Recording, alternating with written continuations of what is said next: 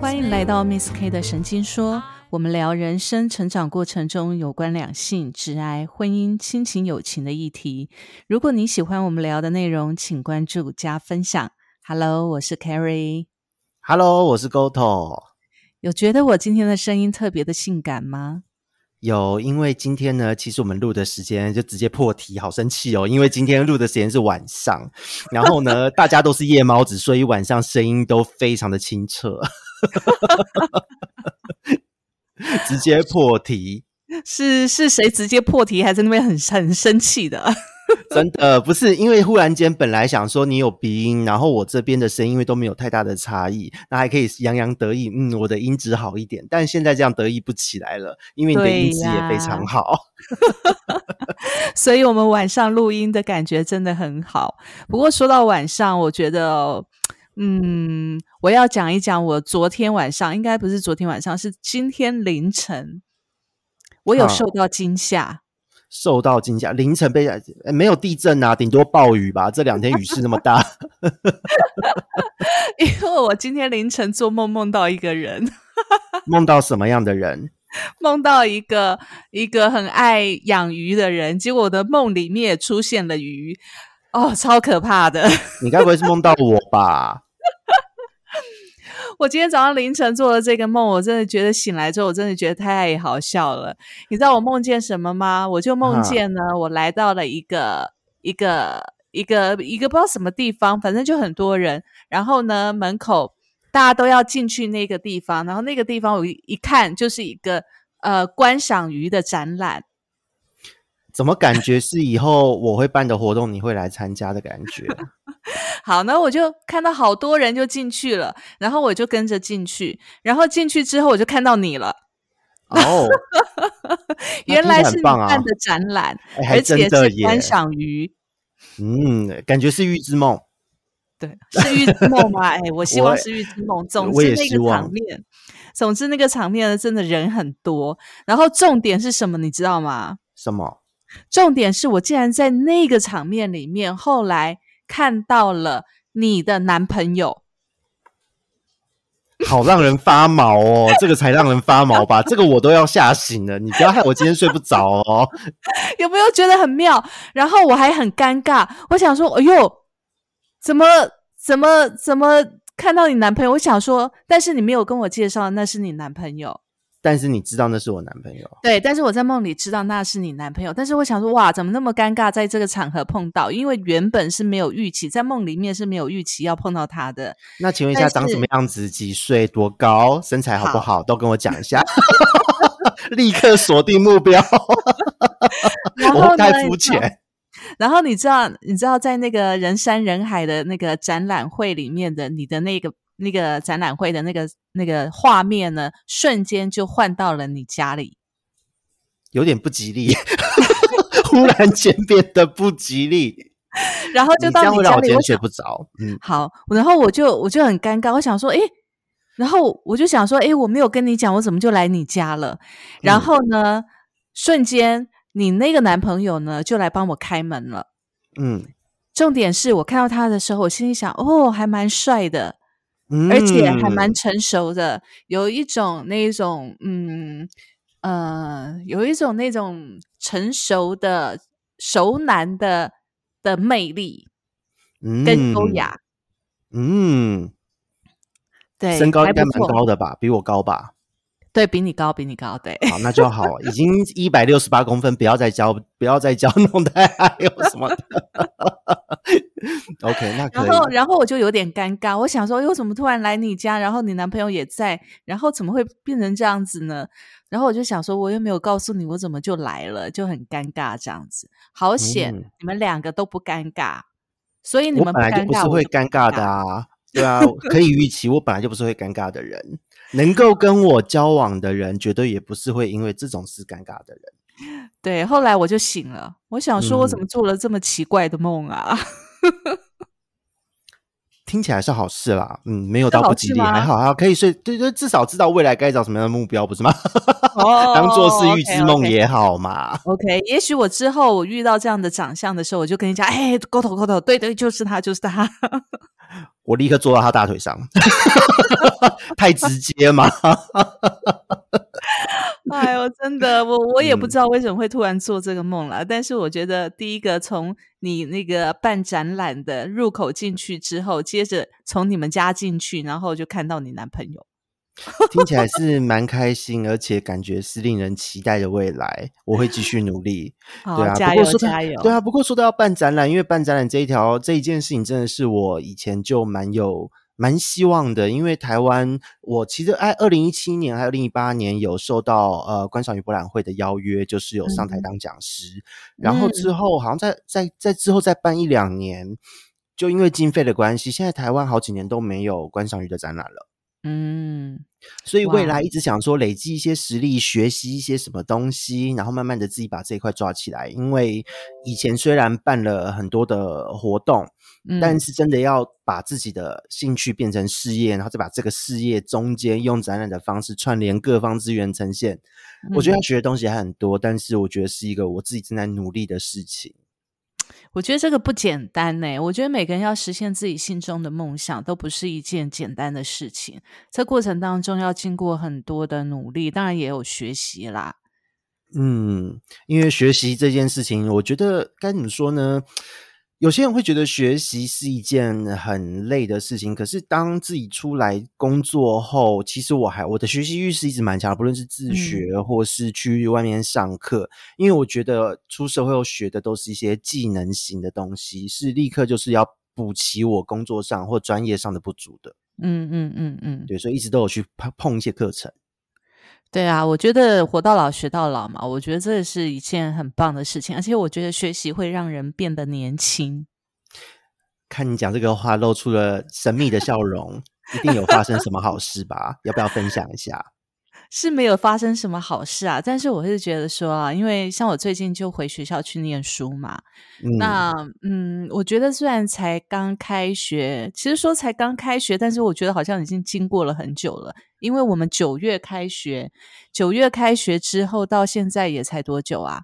一个多月现在也才十月中一个半月而已啊。嗯，可是我怎么觉得这一个半月来，我经历了好多好多事情哦，也不是说好多事情，应该说我们学校的课业真的非常多。然后，呃，你知道研究所就是以写论文为为主嘛，所以其实每一堂课，对每一堂课，每一个老师都在跟我们讲说要论文要怎么写，然后，嗯、它的格式是什么，然后千交代万交代就是。禁止抄袭论文，有啊，没有？这个话题最最近近闹太大了。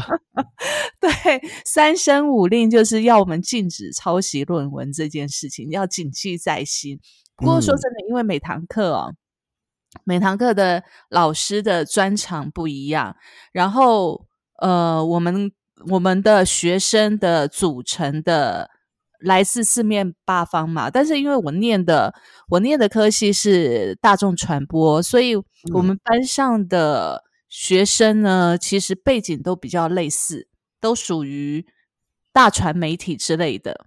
呃，行销、公关，然后再来就是可能大呃那个记者、电视电视新闻采访者什么的都有。对对对，都是这一嗯类的。那只有我完全不是这个行业进去的，所以我只好跟他们讲说，其实呢，我跟你们也一样，因为我是属于人际传播。听起来像某种传染病，这个词好怪。你为什么把自己讲的像是一个流行性感冒一样？这是还蛮好笑的不是人。际传播嘛。是是是，严格来讲是，只是这个词乍听起来就就是感冒嘛。好，所以其实我觉得这一个半月其实过得蛮快的，就是说，因为我们每一个每一每一堂课每一个礼拜，我们几乎每一堂课都有他们不同的功课，所以我们几乎 每一次每个礼拜上完之后，我们真的就在赶功课。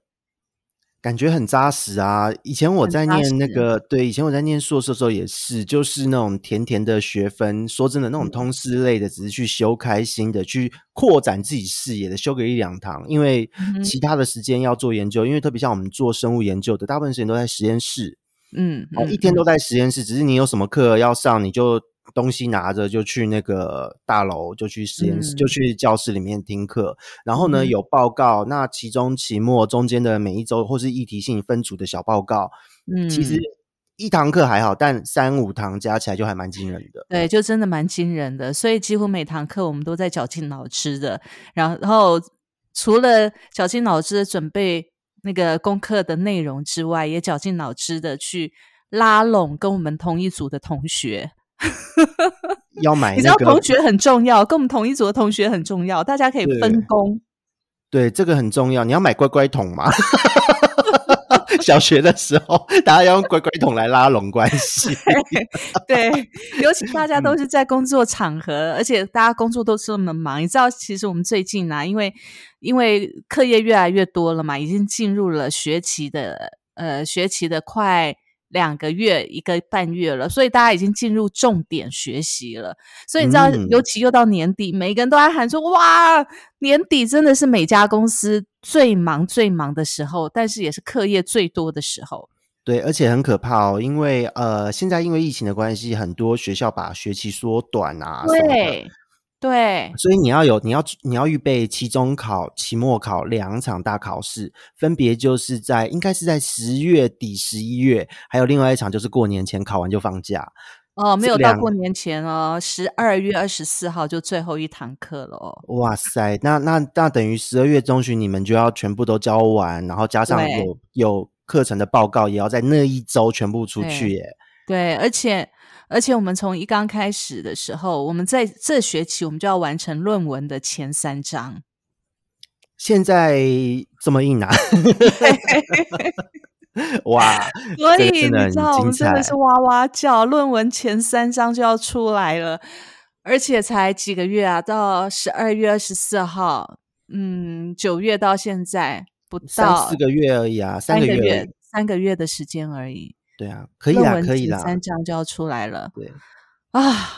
可是是你知道吗？其实我的嗯感想，我的感感想是这样子，就是我觉得我们出社会这么久了，已经二十几二十年了，再回学校念书，你会觉得学校学校的那种，你知道，我走进那个校园的那一刹那，我就觉得啊，自己好放松哦。嗯，会哦，会哦，会哦。我因为我有时候要查资料，我会回去台大图书馆，然后呢，回去台大图书馆的时候，光是走进那个校门，那个椰林大道走过去嗯，啊，就觉得嗯，旁边的鲜肉不错，因为平常看不到那样年纪小的，太鲜了吧？对你不是因为平常你很难看到，就是真的有呃，不是为了赶路，而是悠啊哉的在那边相处的鲜肉。对，因为在一般捷运通勤的时候看到的鲜肉都是在为了赶路，那个神情感觉不一样。可是到了校园，你看，哎，路是宽敞的，然后只有只有一些人在路上骑脚踏车、走路，小情侣聊天，然后那些鲜肉们、小女生们，大家每个人都很放松，就对，觉得啊、这个气氛就是会让人觉得非常的舒服。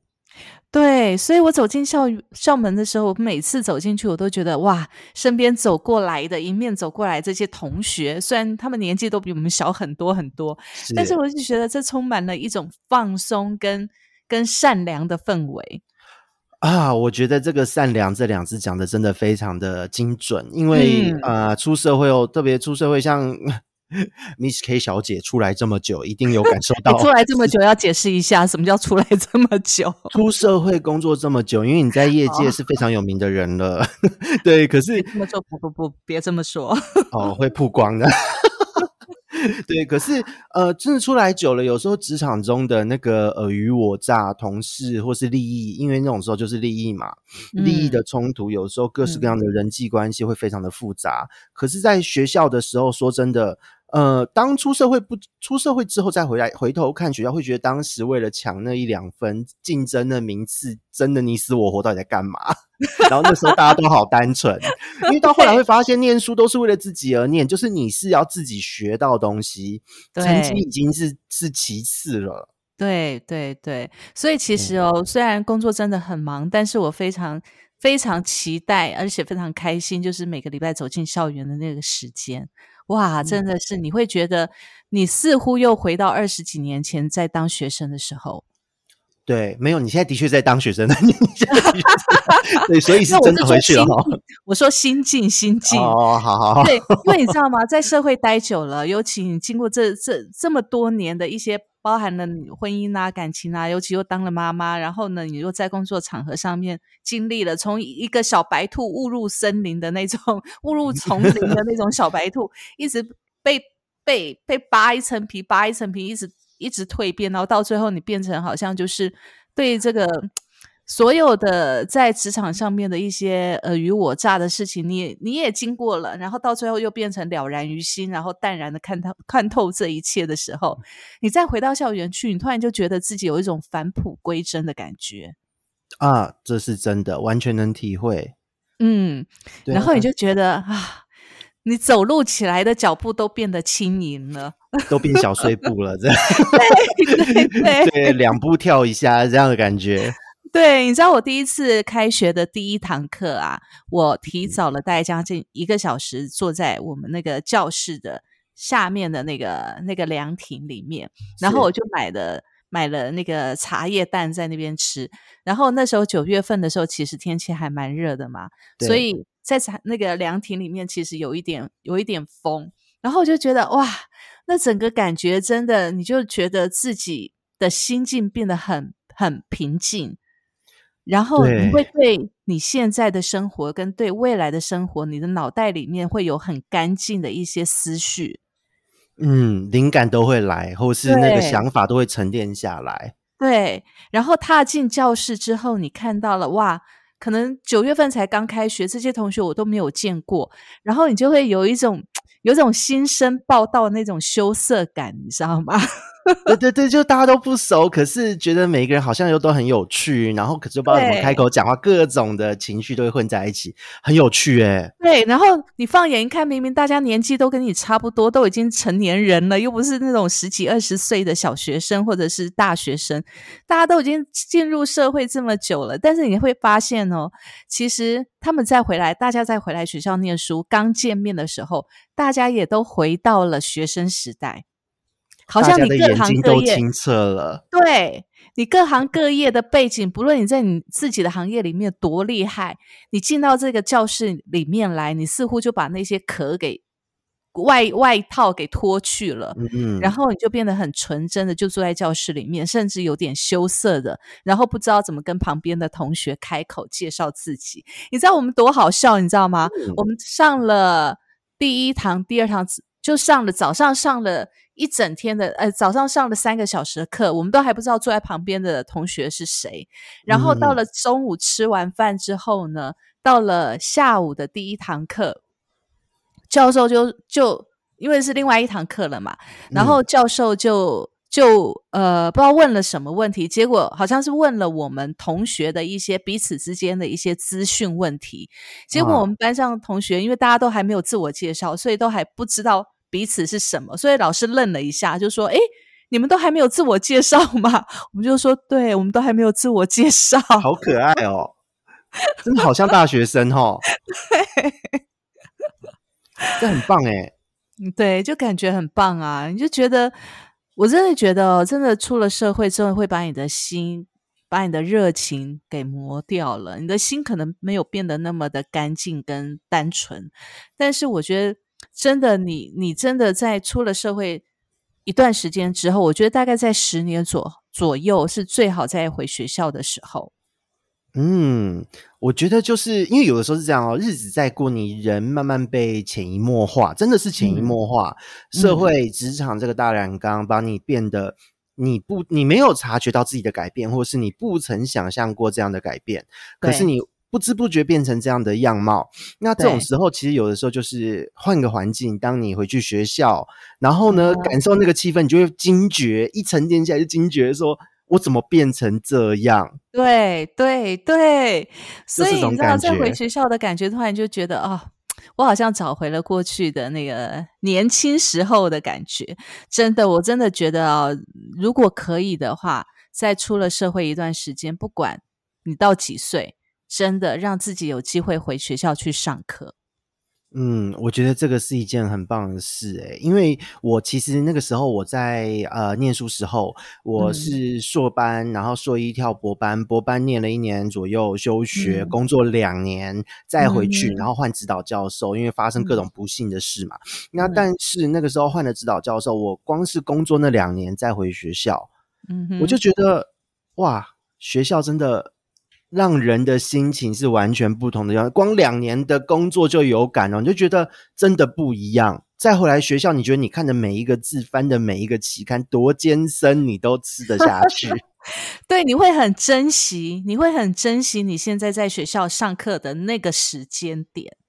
对，因为因为那时候上班的时候，以前在做企划工作，你写的东西，你想的是这个字可以换多少钱。嗯哼。这个东西对方喜不喜欢，业主买不买单？对。你所有的文字阅读，所有写出来的东西，都是有很强烈的一个利益存在，很强烈的目的性。而且，如果你没有办法为公司赚取利益，你写出来的字是没有价值的，你的构想是没有价值的。对。可是，回到了当你经历了这样的日子，才两年的时间哦，再回去学校，当你发现你写的每一个字，你咀嚼出来的每一个字，都是为了自己而咀嚼的，你会觉得好踏实。对，因为没有人会 judge 这一件事。对，而且老师指导你，或是你看 paper 去修正，或是当你口试的时候，像我毕业口试的时候哦，下面一排都是业界一线的那种教授啊什么的，一起来口试你。然后那个时候，即使被他们就是询问，或是有些比较刁钻的东西，你都觉得天哪，好温和哦，这世界真美好。我是口是没压力的，对，真的很美好，因为。以前我在工作做标案，那时候是真的上台，下面是业主做公标案的时候是政府的官员窗口，他是一个一个真的是在刁难你，因为他们想要找出你的问题，想要刁难你的东西，让他们让让你来压缩你的价格或服务的内容。对，所以那个攻防很剧烈哦，都是很很那个攻防战都要前面沙盘推演一堆。可是，在学校你的论文就是纯粹为了你自己而写的。对对对，有些时候被他们教就觉得好开心，真的很轻松。就所以进到学校，我觉得就是进到学校之后，你的头脑变简单，然后心里也变得简单。你一心就只想把论文写好，其他的事情可能都就就也不会想太多。然后同学之间呢，其实我们分组讨论的时候，大家也都很互相帮忙，因为大家都知道彼此的时间都有限。大家都在还在上上班嘛，那彼此的时间都有限。然后在分组的时候，在同学之间，其实大家也不会互相去去炫耀说，啊，我我现在在我自己的工作岗位是做到什么了，或者是背景多显赫。其实不会，大家根本都不会问这件事。大家说，哎，你的报告可不可以借我看一下？你写到哪？你写到哪了？对对对对对对，没错没错。因为大家的身份就。就是平等，就是同学啦，那都是主人，应该这时候要互相 cover 帮忙一下，救救火嘛。然后听到说，哎呦，你的论文前三章已经有架构出来，赶快参考一下。然后你问了教授什么，你赶快跟我们讲一下。对对对，有没有什么姿势可以那个大家互相 share 一下？啊，什么问你太不好意思，我再请你吃个饭，喝个咖啡，都这样子，你就觉得这个世界好美好，好单纯哦。真的真的，不过有一件事情让我觉得有一点难适应的地方。嗯，什么事？除了我们头脑可以变简单之外，但是呢，我们的我发现有一件事，就是跟我们在工作职场上，你知道，我们工作职场上呢，我们都是把复杂的事情简单化，因为我们主要会要沟通嘛，对不对？我们是都把复杂事情简单化，然后可能。可能万言字我们会变成千言字或者是百言字而已，或两句话这样，或两句话就重点，对对对，讲重点就讲完了，越短越好。可是，在学校我真的到现在还不太能适应的地方，就是你两个字，你可能就要写成一万字。对，因为实际上就是学校，它有时候在学是很多从基础打起，你一定要知道为什么这一万字能变成这两个字，所以他会要你试着把既有的现象拆解开来，然后要吻合某一些特定的脉络。那这个这个部分是在职场是相反，因为变成说好像这个这个在现在在学习有一种叫透镜理论。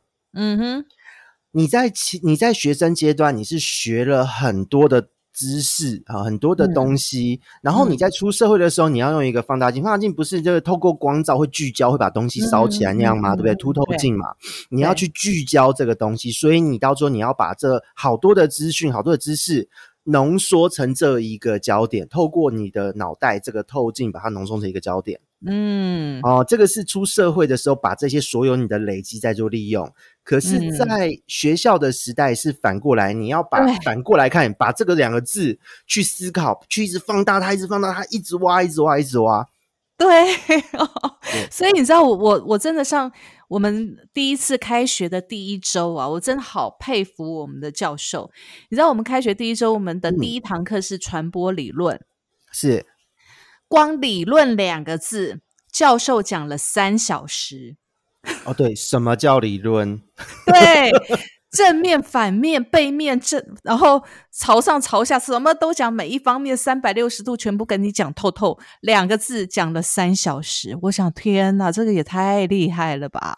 对啊，可是他讲的，就是实际上这个东西在应用上面都是正确的，就代表理论两字有各种的解读方式，所以就是他的暗示说，你之后在想这一些东西，写论文的时候，思绪要开阔。对你任何的角度，你都要思考到。对，可是我觉得就是这个教授是蛮用心的哦。对，所以第一堂课带给我的震撼，我真的觉得天哪，跟我过去十几二十年来的习惯已经是完全颠覆了。然后那一堂课早上上完了之后，我整个人就有点陷入了一种迷茫。哇，是因为知识量太大，或是被他讲到催眠大法，所以迷茫了吗？没有，我已经被他绕到不知道哪里去了。哦，因为两个字可以绕三个小时。对，就各种展开，不断的展开，不断的展开，不断的展开，不断的展开。哇，我就想说，天哪，这完全跟我们过去，你知道，在职场上，我们都会要求我们的同仁。复杂的事情简单化，你要跟我讲重点就好了。对我只要结论，你不可以丢给我原始资料，我会叫你就是重新整理给我，因为我没有时间看你的原始资料再帮你消化。对，或者是说你的逻辑，你就整理出一个重点式的逻辑，然后不能超过多少多少次或多少点。但是 那三小时呢？开学的那三三小时，真的让我觉得天哪！对不起，我的这些曾经被我要求过的同事们。哎，可是我我的角度，我会觉得这是对，虽然说是蛮震撼，可是因为我可能工作两年又回去拿学位，我其实最近也有发生类似的感受。嗯哼，一个是呃，我自己就是在工作的过程中，因为嗯，有在做一些规划或是一些企业培训的课程。嗯哼，我必须要把一些，比方说。作为模板的公司啊，把它的东西简单化啊啊，简单化成几个架构之后，再去拆解，把几块架构单独的再展开、展开、展开。那这个部分是在规划课程会用到的一个，可以说是技能了。对。可是这一个东西，当我在跟很多的客户在做前期沟通的时候，嗯，好，绝大部分出社会工作人都会说。为什么要这么做？不是就照做就好吗？我说对，但是如果你不知道为什么而做，你只学到了这个东西的外形，但是不知道这件事的目的，那课程是无效的。对对，那这时候就开始很感谢以前在学校硕班得到的这种训练，因为你可以就用用透镜，你正你你从这一端看，它只有重点，但你反过来看，可以把它展开。然后这一点，我发现好多人在社会上真的很多人没有，所以很多人说学校教育老师讲的社会上不能用哦，没有，那是你不会用。真的，我现在真的好有这种感觉。而且前一阵子，这光刚好就是这两天，因为我现在有跟一些团队做合作，要一起推广一些事情。对。我就说，哎，未来可以办一些关于这一些相关的，把你现在的 know how 变成一些课程，然后可以教导一些想要入门的人。他就说，可是这个没有什么，我这是我的日常啊，我的日常有那么值钱吗？这就是我平常在做的事啊。嗯，我就说，那是你，那是因为你已经习惯了，你经过那么多年的经验，你的日常已经习惯了。就像我们讲，农夫去插秧好了。插秧是因为他日复一日、年复一年都在做这个动作，所以他做的超快。他觉得这没什么，可是实际上你叫一个人没有经验的人去插，我跟你讲绝对惨。对你，其实你说到这个，就就让我想起，我记得我们在一年前有时候在嗯讨论一些事情的时候，我们会彼此提醒说，我们可能觉得这这么简单，为什么别人会想不透？或者是说，这不是很平常的事情吗？大家知道我们会这些事，为什么会那么惊讶？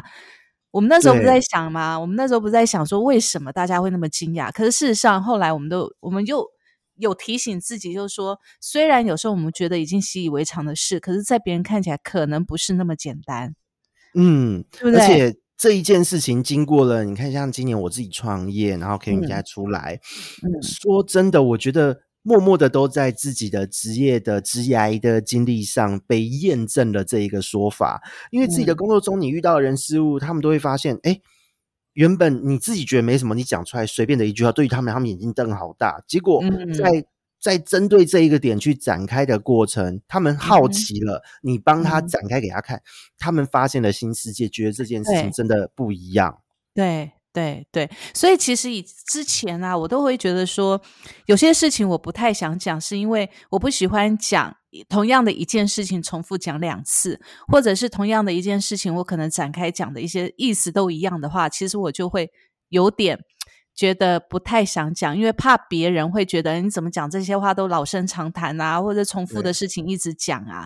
但事实上，后来我发现哦，就是你重复的事情，你以为是重复的事情，别人听起来好像没有什么价值的事情，可是对别人来讲，也许又是另外一种思维模式的的突破。对，只要不是那个那个呃什么什么什么隔壁老太太、隔壁老王又怎样，巷子口又怎样的这种话题一直讲，我觉得 我觉得是没有问题。八卦当然就不用讲。对对对，八卦不要重复讲。对，像我以前讲课的的的的经验，就是说，因为这堂课如果我讲过一次了，然后群众又是一样的，第二堂课又重重复的这个课程内容都一样，然后对象也都一样的时候，坦白讲，我就没有上台讲课的动力跟热情了，因为我会觉得说，同样的内容我要重复讲第二次，对我来讲就不新鲜了。嗯，但是如果我又讲不一样的不一样的内容的话，对于同样要报名这堂课的人来看来听的话，其实前前面听的跟今天听的又不一样，所以其实那时候那时候我在讲课的时候，就是这件事情蛮困扰我的，因为同样的事情我不喜欢讲第二遍，所以课程的嗯内容我也不喜欢讲第二遍。所以你会一直 调整课程，对不对？对，所以就会一直调整课程，所以这个真的对我来讲蛮困扰的。但是我嗯回到学校去之后，我发现哦，你重复的内容，其实你展开的东西，也许那个那个逻辑脉络是一样，那个梗是一样的，但嗯是你可以发展出一些不同的感受。嗯，对我真的对这一点有很有感，就像。还记不记得我们以前前公司的核心嗯成分是某个嗯物质？那我们要对客人介绍这一个物质，可是这个物质，如果我们讲它的去脉络化，我们讲它的结论，它很单纯，它就是对针对什么东西有效。哦，对对于你的健康是什么样的逻辑？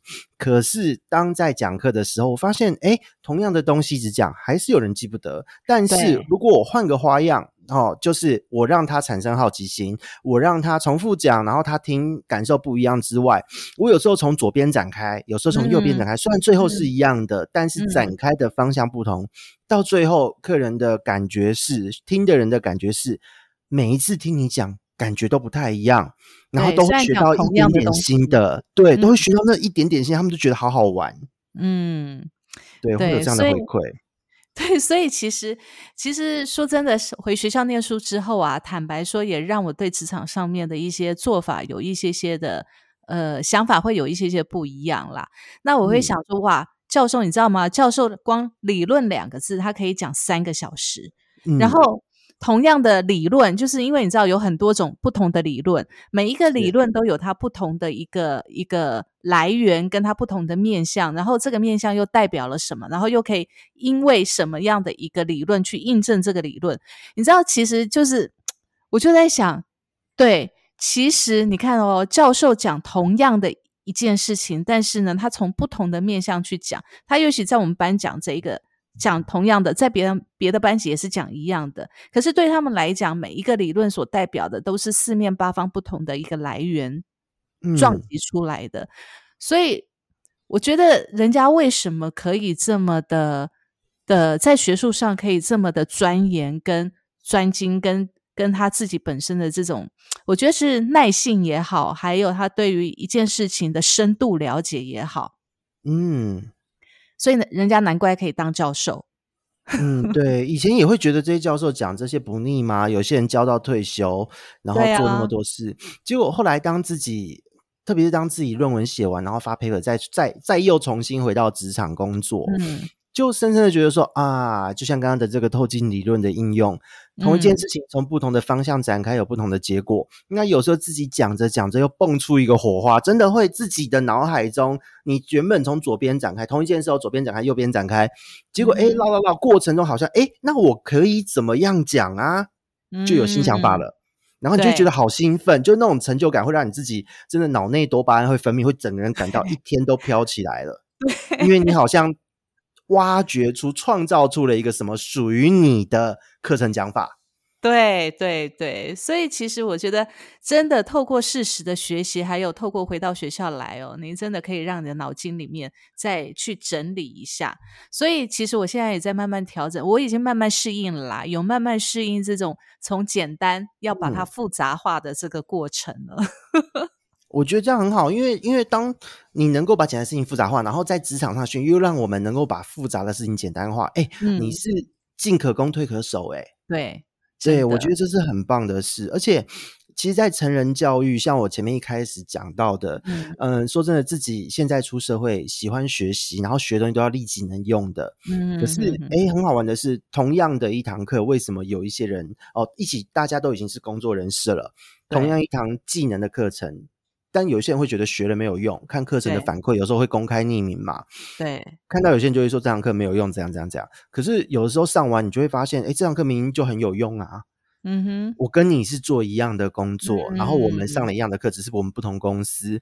结果我们嗯上了之后，为什么我觉得这个东西对我来讲好有帮助？明明就可以展开很多，或是让我更学到了什么样的思维逻辑。嗯哼，可是很多人都会就觉得，哦，这个东西以前就听过了，以前就怎样，因为没有对新鲜的了无。新意的感觉。对，我就觉得，哎，何必用框架限制住自己呢？学习就是为了打破框架嘛。对，没错啊，学习就是为了打破框架。这句话真的下的非常好。对，因为因为我觉得哦，有的时候是这样哦，创意都是来自于突破。那当嗯你的所有想法都有个框架，都有个模板的时候，这代表你的思维脉络是可被预期的。嗯，你讲 A，人家就知道你要讲 B。那如果当今天这一个框架、这个这个可预期性被建立了，这代表你的东西没有创意了耶。所有你出手的东西，人家都想过了的意思哦。嗯那你身为嗯一个创意人员，无论是在行销或是业务，嗯你，是没有价值的哦，很可怕欸。是的，是的。所以不断嗯的学习真的是可以带我们去突破那个框架，对，同时看这个世界的眼光也会变得更美好、更单纯、更纯净。对，就会觉得一切都是可以，就是可以，你的脑海中或是你的心胸会开阔，真的可以海纳百川。你遇到你觉得不 OK 的事情，不 OK 的人事物，以前觉得不 OK，换个角度，哎，哦，你能理解他的思维，好，那嗯没有办法，但至少我们能共存嘛，你就不对会那么的厌恶这个人事物。可是对这一件事情，说真的，也是透过学习，慢慢的心胸开拓，长大了而来的。嗯嗯，对，所以我就觉得教育很重要，学习很重要。真的没错，学习真的非常非常的重要。所以它不仅让你可以重返你过去学生时候的单纯，它也可以让你的心思变得干净。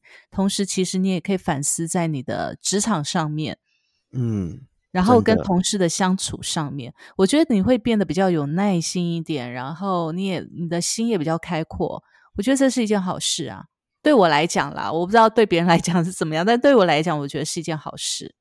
嗯，对我来讲也是，因为我觉得有的时候是这样哦。当大家一件事情看似死局的时候，嗯，但是这个时候唯有突破框架，才能够在这个死局中找出活路嘛。没错，对，所以我觉得真的学习是要有意义的，也是会有意义的。嗯，好了，所以学无止境，在这个人生的道路上面，真的，我觉得每一步，不管你是不是回到学校啦，我觉得就算你没有回到学校，你在平常的生活当中，我觉得也是每一件事情都值得去思考它背后的含义是什么。是，但有时候也不要太钻牛角尖。我觉得太钻牛角尖，就是比较站在自己的那个点上面去去看这个世界，这就变得太过于自我了，反而会嗯把自己给封闭起来。但如果你可以透过你所看到的人事物去背后去，我觉得是一种换位思考的方式，把自己嗯先、先透明了，然后去换位思考你看到的每一件人事物，它背后所含的意义，它到底对方是怎么想的，也许你就会更理解，而且更包容这个世界。对，因为有的时候是这样，很多人讲会被有时候有时候听到一些长辈在说说骂人或干嘛，呃，有时候会用到一个词叫做“这个人怎么心胸那么狭小，眼光那么狭隘”。可是嗯当自己出社会，然后工作，加上自己现在自己在经营自己的品牌，跟很多人谈嗯合作，会发现说，有的时候说真的，就是把自我放得太大。对，因为你的自我放太大的时候，你的眼里容不下他人，所以你所所见所闻所想都是以你这个主体为出发点。对，可是实你际上在会觉得自己很重要。对可是实说际上，当整个像是大家有工作、有专案、有团队的嗯时候，你会发现，其实没有你，世界还是在运转啊。对那自己放那啊么大干嘛？对啊，没有你，这个世界还是在运转；没有你，这家公司也不会倒啊，你的位置还是会对被人家递补啊。对啊，所以就觉得，哎，那这样子，我们不妨有时候透过学习，透过什么，我们把自己放小一点，透明化，或是把自己想象把自己抽到天空去俯瞰这个世界，你会发现，跟你正在对立面的人，他并不是真的跟你对立，他也许嗯。他背后也有别的因素在。对，那也许你的厂商，你以为在意的只是利润，没有，他其实后面有别的东西在考量，他有他的策略布局，对，而不是他讨厌你，对，所以就是会世界会变得宽广。对啊，没错，没错。所以嗯今天呢，我们虽然是在晚上录音呢，但是我觉得晚上这个时间让我们觉得聊一些这种比较感性一点的心里面的感受，还蛮有帮助的呢。对，而且都可以预期我未来的男友大概会是怎样的人，我觉得也很有帮助。你这样搞得我在路上走的时候，随时要看来的人是长长什么样子、欸，会不会是看到要帮我偷拍下来，传给我。没有，我看到的时候，嗯 我会直接把把他拉到你拉拉到我面前，然后问他说：“哎，你想不想要认识一位很优质的男生？” 哎，问题是，问题是，这样子我就放心了。嗯，到到最后你可能要到警局保我才对，因为我可能会被人家告到警局去。不会啊，搞不好就这样子，就至少我长得也还算 OK，给他看我的照片应该不会怎样。你应该有我的照片啦，有有有有存一下，存一。下，存一下。那种丑的就不要了哦，绿一下，绿一下。哦，我我跟你讲，每个人看自己的照片都会觉得很丑啦。所以你上次你们，你前天嗯跟我说你那个生活照很丑，我觉得是生活照你你没有跟我说你是在火锅店拍的，我都还不知道你那是在火锅店拍的，我还以为你是专门摆出一个很专业的 pose，然后然后那个微笑角度瞧好了之后才拍的。没有诶、就是人家说来拍照，我就顺我就就说哦好啊，因为东西还没上餐嘛，餐还没来，嗯就摆个嗯姿势拍。其实那张照片点开来，在画面的右下角有那个桌子上的号码牌，哦，是啊 对对对对对，就非常的随意这样子。哎呦，难怪你桃花这么多！哎，真的，我们的嗯听众朋友，你知道吗？当当我跟沟头说我要跟他介绍男朋友的时候，而且我的朋友看到他之后，马上心目中就已经联想到有谁可以跟他站在一起的时候，他竟然跟我回说，他桃花已经很多了，他没有时间。听众朋友们，你觉得这样子公平吗？对也不吗？是这样说，是因为真的很忙，然后没有时间谈恋爱，然后然后有人来，有时候又觉得对对方会不会不好意思？哎呀，你想太多了。结果呢，我就跟他讲说，哦，原来啊，哈，OK，桃花很多是不是？没有时间是不是？我就跟对方说不要了，因为你没有时间。没想到这个人呢，马上说啊，没关系，只要是我的菜，我还是会挤出时间的。